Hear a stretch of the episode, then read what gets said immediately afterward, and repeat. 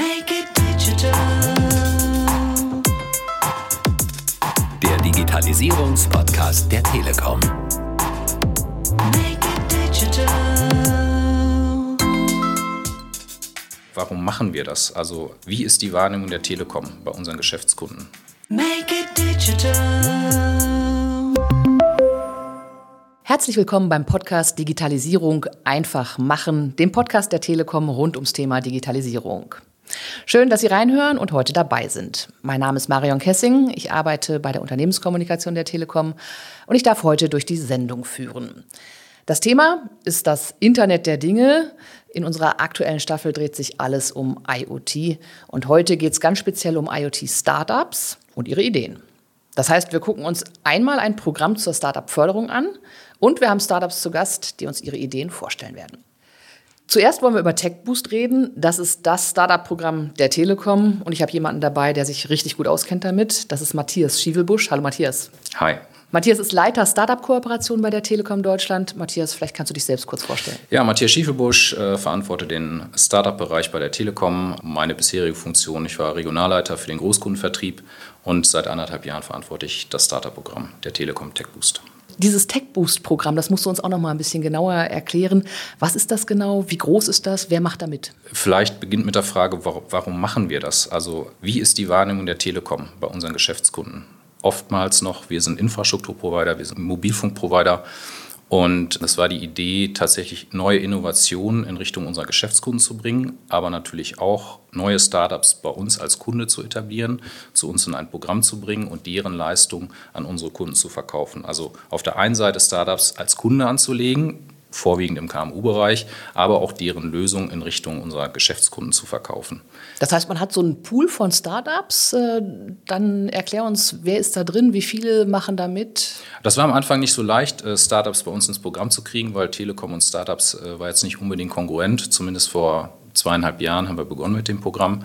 Das heißt, wir waren auf jeder Abendveranstaltung von Startups, die man so kennt und haben versucht, Startups von unserem Programm zu überzeugen. Was beinhaltet das Programm? Das, was andere Provider auch machen. Das heißt, sie bekommen von uns je nach Geschäftsmodell Infrastrukturleistungen von der Open Telekom Cloud. Ein Jahr for free von 15.000 bis 100.000 Euro, je nach Geschäftsmodell. Und das, was wir jetzt äh, insbesondere in den letzten anderthalb Jahren entwickelt haben, dann auch tatsächlich Marketing- und Vertriebssupport, in dem Sinne, dass wir die Startups sehr schnell zu unseren Geschäftskunden rausbringen mit ihren neuen Ideen. Und mittlerweile habt ihr weit über 300 Startups in diesem Programm. 355 Startups, Stand heute, äh, fast jeden Tag ein neues Startup dazu. Keine Limitierung auf Themen. Wir haben auch keine, bewusst keine Beteiligung an den Startups, weil dann müssten wir Startups wieder mehr promoten als die, die äh, an denen wir nicht beteiligt sind. Insofern, die Themen gehen über alle Bereiche, die man sich vorstellen kann. Aber Internet der Dinge, IoT habt ihr definitiv auch mit am Start. Ja, das ist ja ein bisschen immer Definitionsfrage. Letzten Endes ist für mich fast alles, was diese Startups repräsentieren, IoT. Also es ist nicht nur eine reine Produktsicht, sondern es ist auch ein Lösungsansatz, den die Startups mit ihrem Business Case tatsächlich verfolgen. Jetzt hast du vorhin gesagt, ihr macht das, um Geschäftskunden die Ideen von Startups auch ein Stück weit äh, anzubieten und da beste Lösungen zu bieten. Wie geht denn das? Hast du da mal ein Beispiel? Das sind teilweise ganz spitze Lösungen, äh, wie von DataGuard zum Beispiel. Das ist ein Unternehmen, das hat sich vor etwas über zwei Jahren gegründet, hat mittlerweile mehr als 100 Mitarbeiter, hat keinen Investor dahinter, was ich besonders spannend finde, hat mehr als eigen 1000 Kunden akquiriert und betreut die auch. Die haben eine Lösung entwickelt zu dem, wie ich finde, nicht ganz so spannenden Thema Datenschutzgrundverordnung. Keiner will es, aber jeder muss es machen. Und äh, die haben praktisch eine cloudbasierte Lösung entwickelt mit einer KI dahinter, also künstlichen Intelligenz dahinter. Das heißt, die haben natürlich immer noch Rechtsanwälte. Aber am Ende des Tages, wenn ich einen kleinen Handwerksbetrieb habe mit mehr als acht Mitarbeitern, dann muss ich zwei, dreimal im Jahr schauen lassen, ob meine rechtlichen Anforderungen in Richtung Datenschutz auch tatsächlich erfüllt sind.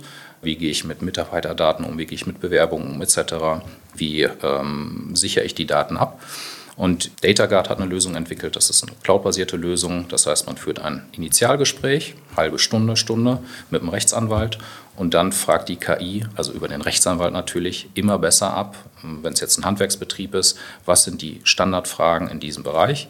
Und dann zahle ich nachher nur noch eine monatliche Fee in der kleinsten Variante von 150 Euro und bin datenschutzgrundkonform unterwegs und muss nicht jedes Mal wieder einen neuen Berater beauftragen, das zu analysieren. Also super easy dann auch äh, im vertrieblichen Angang. Hast du mehr als acht Mitarbeiter? Ja. Ist das Thema Datenschutzgrundverordnung für dich ein Thema? Ja. Und dann übernimmt DataGuard, soweit sind wir auch schon, mit denen haben wir jetzt einen Rahmenvertrag geschlossen, ähm, tatsächlich die, den, das vertriebliche Gespräch und das Angebot läuft dann aber über die Telekom an den Kunden. Klingt nach einer super Lösung, um dieses leidige Thema ein bisschen einfacher zu handeln. Äh, ja, also ich würde es als Kunde auch nehmen, weil damit möchte ich mich eigentlich nicht beschäftigen. Du hast gesagt, ihr habt 350 oder 55 äh, Startups äh, im Programm. Braucht man so viele? Ähm, könnt ihr die wirklich alle irgendwo an, an Geschäftskunden vermitteln? Nein, das wird auch nicht funktionieren. Ich muss natürlich am Anfang äh, müssen wir gucken, dass wir einen, einen, Trichter haben, wo mehr Startups reingehen, weil ehrlicherweise werden auch nicht alle überleben. Wobei wir jetzt in den zweieinhalb Jahren genau drei äh, Insolvenzen von Startups mitbekommen äh, haben, was ich jetzt relativ wenig finde. Insofern muss man schon schauen, welches Startup bleibt nachher auch bestehen und bei welchem Startup funktioniert auch das Business Model. Und das Spannende ist ja, das entscheiden nicht wir, sondern das entscheidet der Kunde. Also bei welchem Kunden oder welcher Kunde zahlt für die Lösung der Startups. Und da kriegt man natürlich schon mittelfristig raus, welche Startups erfolgreich werden könnten und welche nicht. Bei den Innovationstagen, die wir anbieten, hatten wir ein Startup dabei, wo der Kunde nachher gefragt hat, äh, ich habe gar nicht verstanden, was Sie mir verkaufen wollen. Das ist uns einmal passiert. Wir haben jetzt aktuell 14 Inno-Workshops durchgeführt. Und das war genau ein Startup, was, äh, ich sag mal, nicht ganz optimal aufgestellt war. Und das ist, glaube ich, eine relativ gute Quote. Ist das euer Messwert quasi auch? Oder woran messt ihr, dass ihr erfolgreich seid mit dem Tech Boost Programm? Das ist zum einen natürlich der Umsatz, den wir auf der Open Telekom Cloud mit den Startups machen. Wir haben jetzt ein Startup dabei, das macht alleine schon 500.000 Euro Umsatz auf der Open Telekom Cloud. Das natürlich das erste Jahr ist for free für die Unternehmen und dann kommen die in eine Paid-Phase. Bleibt auch nicht jeder, weil äh, die Open Telekom Cloud nicht für alle Startups passt, auch was Internationalität angeht etc. Das ist der eine Punkt. Äh, dann natürlich der Umsatz, den wir mit den Startups machen, weil wir sie als Kunde anlegen. Das heißt, die klassischen Produkte, die unsere Kunden, wo, wo wir bei unseren Kunden auch bekannt sind, also Mobilfunk, Infrastruktur und so weiter, das versuchen wir natürlich auch bei den Startups zu platzieren. Und das andere ist natürlich ganz klar auch der Messwert äh, Umsatz mit den Startups bei unseren Kunden. Also was generieren wir für Aufträge mit den Startups? Das sind so die wesentlichen Messkriterien. Wir haben das größte Startup, was wir aktuell betreuen und wo wir in sehr vielen Kundensituationen sind, ist die N4. Ich weiß nicht, ob du davon das Magenta Business POS, Kassensystem aus der Cloud, ob du das kennst. Zu Magenta POS haben wir übrigens auch eine eigene Folge im Podcast. Also wer sich das nochmal anhören will, da gibt es wirklich jede Menge Infos rund um dieses spannende Produkt. Jetzt heißt es ja immer, äh, die Zusammenarbeit zwischen Startup und Großkonzern ist eine nicht, ganz einfache. Ähm, wie, schafft man das denn da, nicht David gegen Goliath, sondern David mit Goliath so ein bisschen hinzukriegen? Also worauf die Startups sich einstellen müssen, ist, dass es im Konzern meist ein bisschen länger dauert. Insbesondere wenn es dann um Rahmenverträge geht. Natürlich haben wir dann den Maßstab der Telekom und das oberste Ziel ist natürlich, äh, den Namen Telekom auch weiterhin so positiv belegt zu haben in der Außenwirkung, wie wir es aktuell sind. Äh, und nicht, dass wir uns im Nachgang durch die Startups Probleme reinholen, die wir nachher nicht managen können. Und äh, was sie mitbringen sollten, ist natürlich auch die Zeit, auf Veranstaltungen mit uns zu gehen, um dadurch natürlich neue Kundenkontakte zu ermöglichen, wie eine Digital X, äh, wo wir in diesem Jahr alleine über 50 Startups im eigenen Startup Square haben, äh, um dort auch eine Kundenzuführung zu machen. Bei den Startups, ist da irgendwas dabei, wo du auch sagen würdest, ey, das hat riesig Potenzial, das, das kann hier zum Einhorn werden? Das ist einmal die N4, weil wir da merken, da sind wir aktuell in sechs äh, Kundensituationen, auf die ich nicht dediziert eingehen kann, aufgrund äh, des Statuses.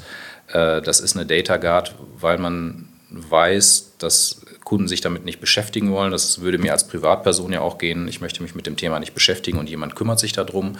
Und es sind Lösungsansätze von, von Startups, wo ich momentan noch nicht wirklich beurteilen kann, hat das dann den großen Hebel. Ich sehe nur, dass das bei den Kunden extrem gut ankommt. Um noch ein Beispiel zu bringen, das, äh, das Startup Billiard ermöglicht Mittelständlern oder kleineren Kunden, die keine eigene Kantine haben, äh, eine Möglichkeit, einfach abzurechnen, das Mittagessen und sich vom Staat tatsächlich einen Teil des Geldes zurückzuholen, ganz legal, wohlgemerkt. Das heißt, die Mitarbeiter können bis zu 180 Euro im Monat Essenszuschuss bekommen, erhalten, also praktisch Nettogewinn. Äh, Der Arbeitgeber spart, glaube ich, auch nochmal 20, 30 Euro pro Person, wenn sie das in dieser Form machen. Einfach auch eine Lösungsidee kann man jetzt auch wieder nicht bei jedem Startup, äh, bei jedem Mittelstandskunden machen. Aber bei vielen, die dann einfach sagen, oh, okay, ich habe hier einen schnellen äh, Kosteneinsparungseffekt, das machen wir. So, von daher, ist, also die Bandbreite ist relativ hoch. Am Ende des Tages ist es schwierig vorherzusagen, wer wird das Unicorn. Äh, Die beiden, äh, DataGuard und N4, würde ich jetzt mal relativ hoch einschätzen. Äh, Billiard wahrscheinlich noch nicht, aber äh, so muss man immer schauen, äh, wie viel Aufträge wir auch reinholen am Ende des Tages. Was muss ich denn als Startup machen, um überhaupt reinzukommen in dieses Programm? Es gibt eigentlich drei Kriterien, relativ einfach. Die Geschäftsidee muss cool sein. Das ist immer subjektiv. Man muss das Potenzial dahinter vermuten können. Also auch wieder sehr viel Konjunktiv, aber das ist ein Bauchgefühl. Äh, Das zweite, es, ist, es sollte cloudbasiert sein, damit ich skalieren kann nachher als Telekom. Wenn das erste aber extrem cool ist, dann würde ich auch das Cloud-basierte hinten anstellen und sie sollten Sitz in Deutschland haben, weil dann kann ich sie vermarkten. Wir fallen zwar schon an einer Lösung, wie wir Startups reinbringen aus Israel, äh, Silicon Valley etc. pp. Aber da haben wir immer noch die Challenge äh, deutsche Landeslokation als Telekom Deutschland. Kann ich aktuell nur nach deutschem Recht verkaufen, also einkaufen und dann wieder verkaufen. Das sind die drei Kriterien. Wenn ich jetzt Kunde bin und Innovationsbedarf habe, ähm, wie kann ich denn dann auf TechBoost zugehen? Wie komme ich mit euch überhaupt in Kontakt? Also wir haben, wir machen nichts ohne die Vertriebseinheiten. Das ist auch nochmal ganz wichtig. Wir, wir gehen nie ohne Abstimmung mit Vertriebseinheiten auf den Kunden zu. Das heißt, der erste Ansprechpartner für den Kunden ist immer der Account Manager, der Vertriebsmitarbeiter. Das heißt, das ist sein erster Ansprechpartner. Wir haben das äh, mittlerweile in den Vertriebssegmenten so gemacht, dass wir einmal unsere Innovationsworkshops vorgestellt haben. Die Accounter gehen jetzt proaktiv auf den Kunden zu und wir sprechen dann mit dem Kunden in Abstimmung mit dem Account Manager. Wenn der Kunde jetzt einen Eigenbedarf hat und möglicherweise der Account Manager noch nicht auf ihn zugekommen ist, dann soll er sich bitte an den Account Manager wenden, seinen Vertriebsbeauftragten, der nimmt mit uns Kontakt auf und dann koordinieren wir alles weitere. Ja, ganz herzlichen Dank. Das war sehr spannend. Äh, Hier jede Menge Infos zum TechBoost, dem Startup-Programm der Telekom. Matthias Schievelbusch, herzlichen Dank dafür. Sehr gerne. Danke dir. Make it digital. Und wir gucken uns jetzt noch zwei Startups ein bisschen genauer an, die nämlich coole Anwendungen im Bereich IoT haben und die im TechBoost-Programm drin sind. Das ist zum einen 22 Dots und zum anderen Smart Data. Bei mir ist KW Sabor, Geschäftsführer von 22 Dots. Hallo KW. Hallo, schönen guten Tag. KW, kannst du uns 22 Dots kurz vorstellen? Was seid ihr für eine Truppe? Was äh, macht ihr? Ja, gerne. Also 22 Dots ist ähm, 2017 gegründet worden und äh, wir positionieren uns als Technologiepartner für Unternehmen, die äh, im IoT oder im Industrial IoT tätig sind oder tätig werden wollen. Wir sind ein äh, Tech-Startup. Das interne Team besteht aus fünf Leuten. Und das, äh, wir haben noch ein zusätzliches Team, welches wir für die Entwicklung benutzen. Das sind äh, auch nochmal vier Leute. Wir sitzen in Essen und wir haben uns darauf spezialisiert, serienfähige Hardware- und Softwarelösungen für Unternehmen, die im IoT-Bereich tätig werden wollen, in sehr kurzer Zeit abzuliefern. Ihr seid kein Produkt-Startup, habe ich gelernt. Äh, kannst du uns mal vielleicht an einem Beispiel erklären, was ihr macht? Ja klar, also ist richtig. Wir sind ähm, ganz bewusst nicht als ähm, Produkt-Startup an den Markt gegangen. Äh, wir wollten ähm, nicht nur eine Applikation bedienen, sondern wir wollten äh, mit dem, was wir aufgebaut haben, branchenübergreifend arbeiten. Und wir haben uns hierzu eine, eine Plattform oder eine Toolbox aufgebaut, wo wir versucht haben, ähm, den ganzen Bereich, der die Hardware anbelangt, ähm, agiler zu gestalten. Also die Plattform, die wir aufgebaut haben, die besteht im Prinzip aus zwei Komponenten. Wir haben einmal ganz abstrakt gesprochen die Hardware und auf der anderen Seite die Cloud. Und ähm, die Hardware ist bei uns ähm, immer in drei Kategorien aufgeteilt, in drei Bausteine besser gesagt aufgeteilt. Und zwar immer in Connectivity, Sensorik und ähm, Energieversorgung. Und je nachdem, was der Kunde jetzt nun vorhat, sind wir in der Lage, hinter diesen Bausteinen diese mit den entsprechenden Komponenten zu füllen, um die Anforderungen des Kunden an, der, an die Hardware umzusetzen. Und das haben wir mittlerweile so weit modularisiert, dass wir innerhalb von 30 Tagen ähm, ein seriennahes Design für den Kunden abliefern können, sodass dieser sehr früh, also theoretisch nach 30 Tagen, ähm, mit seinen Feldtests für diese Hardware in Kombination mit einer eventuell anderen ähm, Instanz, wo die Hardware eben mit kommuniziert, wie zum Beispiel einem Cloud-Backend, also sehr früh eben diese Feldtests beginnen kann. Das heißt, ähm, der Kunde kommt mit einer Vorstellung, mit einer Idee zu euch und ihr sagt, hey, innerhalb von 30 Tagen schaffen wir es, etwas so wie ein ja, Rohprodukt an den Start zu bringen, sodass man es testen kann. Genau, ja? richtig. Genau. Was können das denn für Sachen sein? Also das sind zum Beispiel, sehr oft haben wir äh, Anfragen für Tracking-Systeme. Ähm, wir haben sehr oft Anfragen für ähm, Durchgangsmesssysteme, wo Personen zum Beispiel erfasst werden.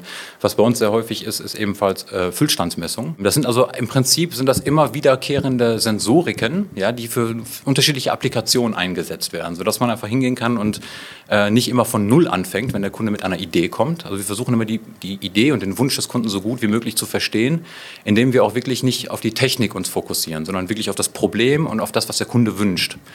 Und alles, was dann mit der Technik zu tun hat, das ergänzen wir dann eben über diese Plattform, sodass der Kunde da wirklich einen sehr einfachen Einstieg hat, ähm, sein Produkt so, wie er es sich wünscht, zu bekommen. Ihr habt zum Beispiel einen digitalen Bürostuhl entwickelt. Ja, genau. Das war einer der ersten äh, Projekte, die wir nach äh, Gründung des Unternehmens bekommen haben. Da ging es darum, dass ein äh, Möbelhersteller seine, äh, eine bestimmte Reihe von Bürostühlen ähm, digitalisieren wollte.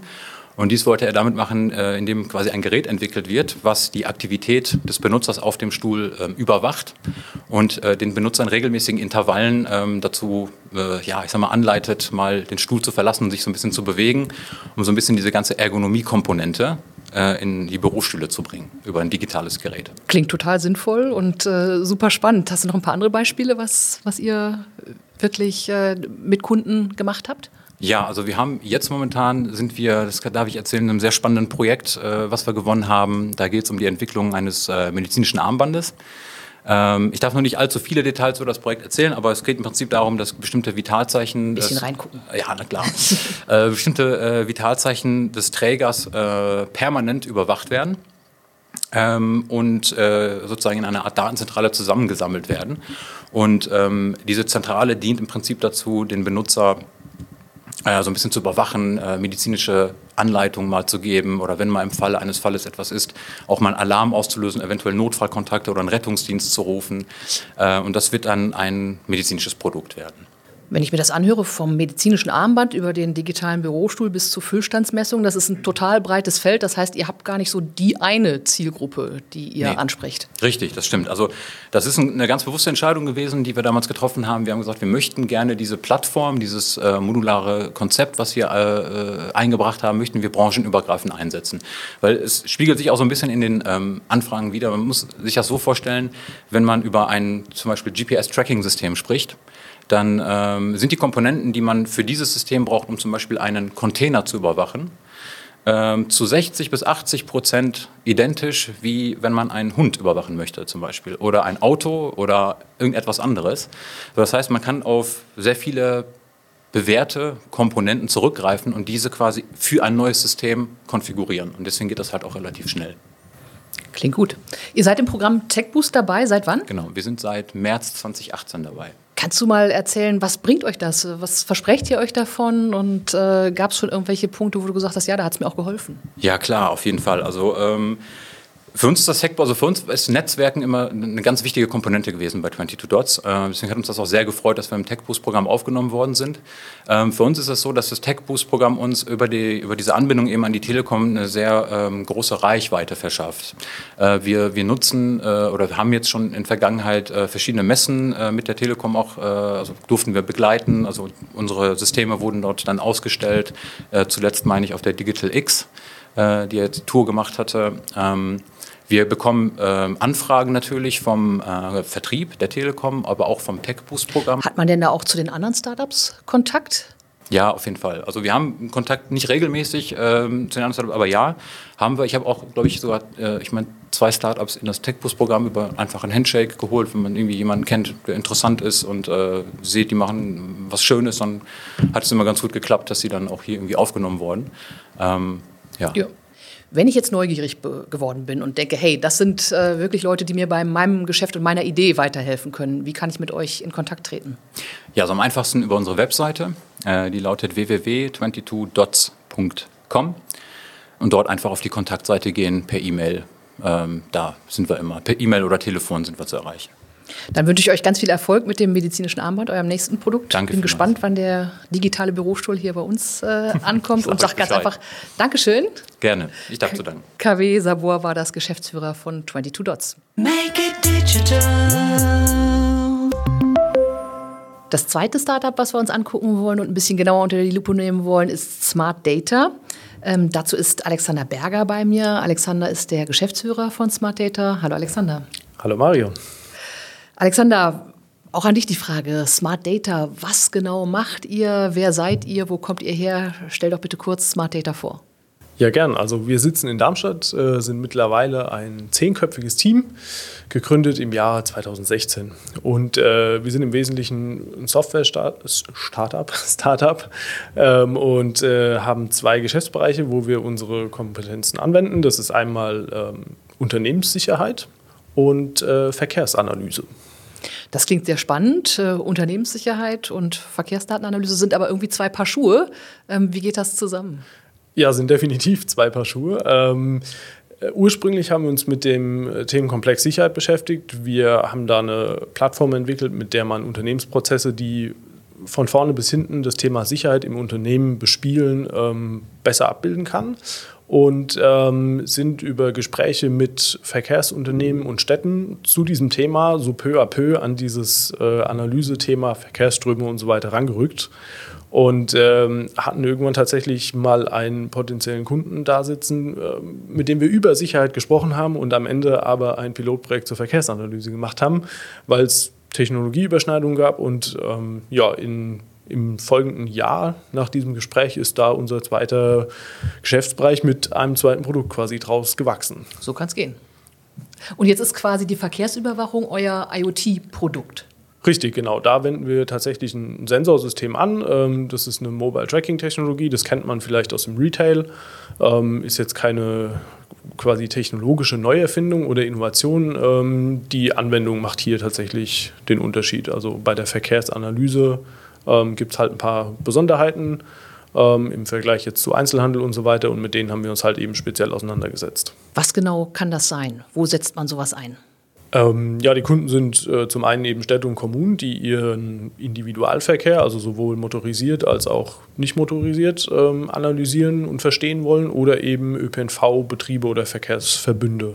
Und ähm, es geht letzten Endes immer darum, den Verkehrsteilnehmer in beiden Formen ähm, ja, besser zu verstehen in Form von Daten und die dann eben nutzenbringend zu verwenden. Das kann intern passieren, also dann geht es um Themen wie Planung, Marketing, Vertrieb letzten Endes. Ähm, oder äh, eben auch zum Verkehrsteilnehmer hin wieder, das heißt äh, neue Informationsquellen oder Darstellungen zu finden und präsentieren zu können, die ähm, die Teilnahme am Verkehr quasi letzten Endes verbessern. Also es ist schon deutlich mehr als ein normales Zählen von äh, ja, Busfahrern.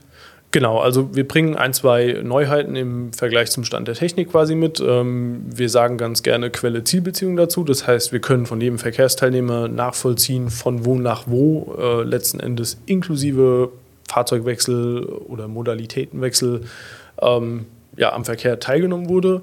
Und auf Basis dessen kann man halt eben nochmal tiefer im Detail analysieren und verstehen, was passiert auf meinen Straßen oder in meinen Fahrzeugen und kann eben das Informationsangebot oder eben ähm, ja, das, das Planungsangebot intern quasi anreichern. Was sind denn das für Fragestellungen, mit denen eure Auftraggeber auf euch zukommen? Äh, die sind sehr verschieden, äh, das kann man vorab mal festhalten. Also Beispiele wären jetzt, ähm, klar, im Individualverkehr geht es viel um Energieeffizienz, äh, Elektrifizierung und so weiter. Da sind dann Themen ähm, konkret an der Tagesordnung, wie kann ich kleinere Fahrzeuge mit einem höheren Takt genauso äh, zielführend quasi einsetzen wie größere Fahrzeuge äh, in einem etwas niedrigeren Takt, wo quasi die Kapazität rechnerisch in der Stunde dieselbe wäre, führt es zur selben Fahrgastzufriedenheit quasi subjektiv. Und wir können hier eben zum Beispiel messen, wie oft oder wie lange äh, Fahrgäste an Haltestellen äh, vielleicht überfüllte Busse oder Fahrzeuge an sich vorbeifahren lassen und nicht mehr einsteigen wollen, auch wenn vielleicht noch ein Plätzchen frei gewesen wäre, sodass eben so eine Art ja, subjektive Note da auch mit einfließt, ähm, weil man eben nachvollziehen kann, wie oft dieses Geschehnis quasi auftritt. Ähm, bei Überwachung denkt natürlich jeder gleich an das Schlimmste. Ähm, könnt ihr garantieren, dass diese Daten, die ihr da auch erhebt, wirklich äh, anonym bleiben und dass es wirklich äh, ja, einem, einem guten Zweck dient?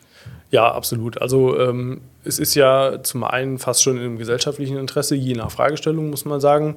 Ähm, deshalb ähm, ja, gehen wir da auch ganz offen mit dem Thema um und kommunizieren viel, weil natürlich auch letzten Endes jeder Verkehrsteilnehmer die Chance haben soll, zu verstehen, was passiert da, warum wird das gemacht und wie ist die Anwendung genau.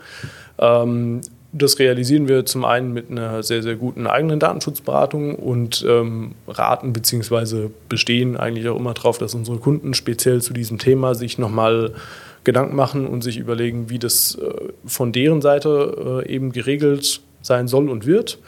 Ähm, da geht es um transparente Informationen und so weiter. Und äh, zum anderen ist es natürlich auch eine technische Frage. Das heißt, wir stellen schon sicher, ähm, bis hin zu einer Zertifizierung durch den TÜV, ähm, dass unser Verarbeitungsprozess tatsächlich anonym abläuft. Kannst du uns ein paar Beispiele nennen, wo genau eure Produkte im Einsatz sind? Ähm, ja, also Verkehrsnetze, äh, ÖPNV bzw. Straßenverkehr ähm, haben wir schon eben in Beispielen gehört. Ansonsten kann man natürlich auch in Fußballstadien oder auf großen Messegeländen oder überhaupt in großen Gebäuden mit dieser Technik nachvollziehen, ähm, wie Personen sich quasi bewegen, kann sich das aggregiert anschauen, aber auch en Detail und dann eben hinten raus Steuerung realisieren, Informationen kommunizieren an einzelne Stellen, je nachdem, was ich eben damit für einen, für einen Zweck verfolge. Ihr seid auch Bestandteil des Tech Boost Programms. Was bringt euch dieses Programm und auch die Zusammenarbeit mit der Telekom? Also zum einen, klar, profitieren wir äh, von der Open Telekom Cloud, wo wir den Zugang haben. Ähm, ist für uns insbesondere wegen ein, zwei technischen äh, Sachen, die da schon sehr schön vorimplementiert sind, sehr interessant gewesen. Und äh, zum anderen ist es das Netzwerk. Also was der größte Vorteil für uns darin ist, ist eben die Möglichkeit, andere Startups kennenzulernen, äh, das Telekom-Netzwerk, also sowohl Kunden als auch intern die Organisationen der Telekom. Ähm, ja, einfach ansprechbar zu haben. Es gibt verschiedene Eventformate rund um oder in diesem TechBoost-Programm, wo wir ähm, ja, durch die Kontakte schon gute Schritte vorangekommen sind. Was sind so eure nächsten großen Projekte oder die nächsten Schritte auf eurem Weg, die anstehen? Also auf äh, das TechBoost-Programm konkret bezogen äh, werden wir auf der Digital X in Köln quasi beim Finale äh, als Aussteller dabei sein und auch einen kleinen Speaking-Slot füllen. Und ähm, ansonsten ja, wollen wir bis Ende des Jahres noch äh, einige Großprojekte, die jetzt so eingetrudelt sind, äh, abschließen. Das ist ein Haufen Arbeit und ich glaube, so viel Neues müssen wir uns dann gar nicht mehr aufhalsen bis dahin. Und fürs nächste Jahr ähm, ja, wollen wir mit der gleichen Energie weiter vorangehen und äh, natürlich auch dem TechBoost-Netzwerk äh, erhalten bleiben. Ähm, ja. Egal ob Sicherheit oder Verkehrsüberwachung oder andere IoT-Möglichkeiten, wenn jemand sagt, ich möchte mit Smart Data in Kontakt treten, wie geht das? Ja, am einfachsten äh, würde ich vorschlagen über unsere Homepage äh, smart-data-deutschland.de. Ähm, man findet Telefonnummer, E-Mail-Adresse, es gibt direkt ein Kontaktformular und wir antworten sogar. Also wir freuen uns immer. Alexander Berger war das Geschäftsführer von Smart Data. Ganz herzlichen Dank. Danke dir, Marion. So, das waren ganz viele Eindrücke rund ums Thema IoT. Hoffentlich war für möglichst viele von Ihnen was dabei. Für Unternehmen, die Innovationen wollen und jetzt sagen, hey, bei TechBoost, da finde ich was, als auch für Startups, die Ideen haben und einfach Anwender suchen. Alle Infos rund um die Folge finden Sie auch unter telekom.de/slash podcast. Da sind auch alle anderen Folgen unserer Staffel. Ich sage ganz herzlichen Dank an meine Gäste und auch vielen Dank an alle Zuhörer. Ihr Feedback interessiert uns natürlich, also gerne kommentieren. Wir verabschieden uns und sagen Tschüss bis zur nächsten Folge von Digitalisierung einfach machen, dem Podcast der Telekom rund ums Thema Digitalisierung. Make it digital. Digitalisierung. Einfach machen. Make it digital.